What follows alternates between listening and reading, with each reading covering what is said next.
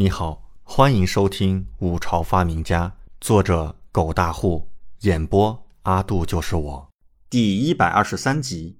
金鸿书坊开售，前来购书的人陆陆续续买了书就走，喜笑颜开。成功买到了带有国子监印鉴的人更为高兴。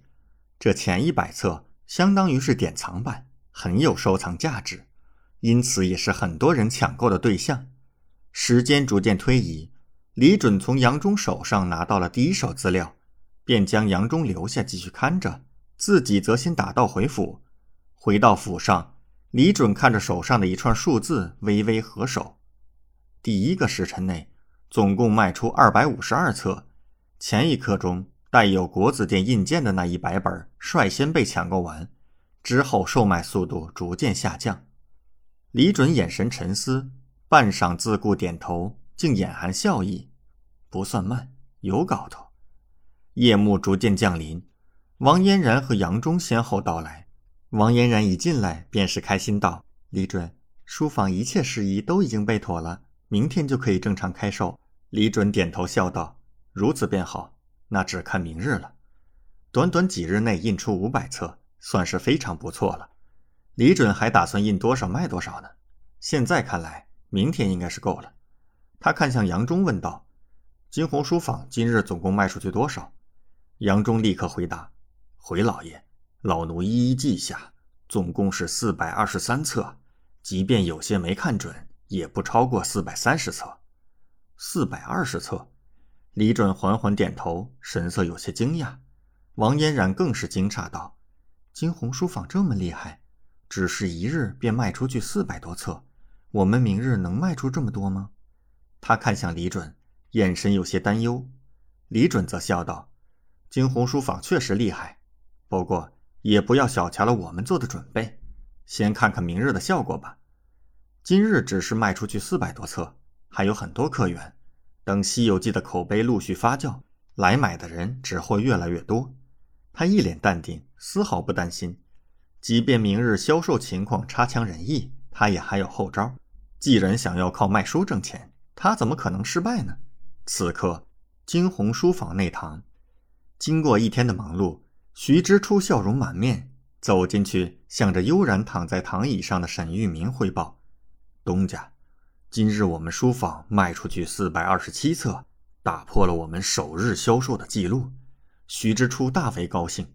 前两日还担忧鹿鸣书房横插一杠会出变故，但是现在看来是他们多虑了。沈玉明也是笑道：“不错，徐掌柜，有你我就放心了。那鹿鸣书坊不足为虑呀。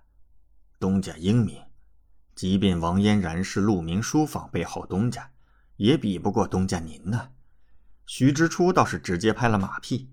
两人共事多年，徐之初这溜须拍马的本事自然不弱，立刻让沈玉明听得内心舒坦。沈玉明笑了笑，问道。徐掌柜，就等明日看吧。即便是王嫣然想跟我们斗，也要先掂量掂量自己，不然便是不自量力了。徐知初笑笑，明日徐某就等着看鹿鸣书坊的笑话。哈哈哈！二人相视一笑，随即大笑而出。沈玉明大声道：“立刻吩咐管事的，连夜加印一千册。按这趋势。”大有可为。翌日，董三万起了个大早，神色有些期待，也有些忐忑，抬头望着天穹，内心不能平静。王嫣然也是老早就来了，她旁边除了贴身丫鬟之外，还跟着一个长相俊俏无比、令人看了自惭形秽的白衣公子哥儿。公子哥儿从头到脚一身白，甚至勾嘴微笑的时候也是唇红齿白的。手里拿着的也是白扇子，只不过这天气还冷着，怎么还带了扇子？董三万看得内心惊诧，好生俊俏的人物，怕是自己这辈子见过最俊俏的男子了。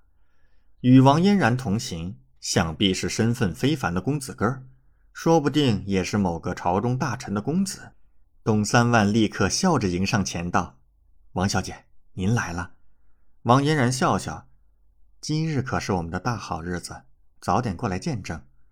董三万看了一眼王嫣然身边的李准，笑着点头道：“王小姐放心，董某已经按您的吩咐安排下去，不会有任何差错。”那就好。王嫣然看了一眼一言不发的李准，点点头。鹿鸣书房也是四时开始售卖，不过天刚刚亮着，便看到陆续有人来到了鹿鸣书房门前。见到这一幕，董三万和王嫣然都是面色一喜，有戏了。感谢您的收听，请继续收听下一集。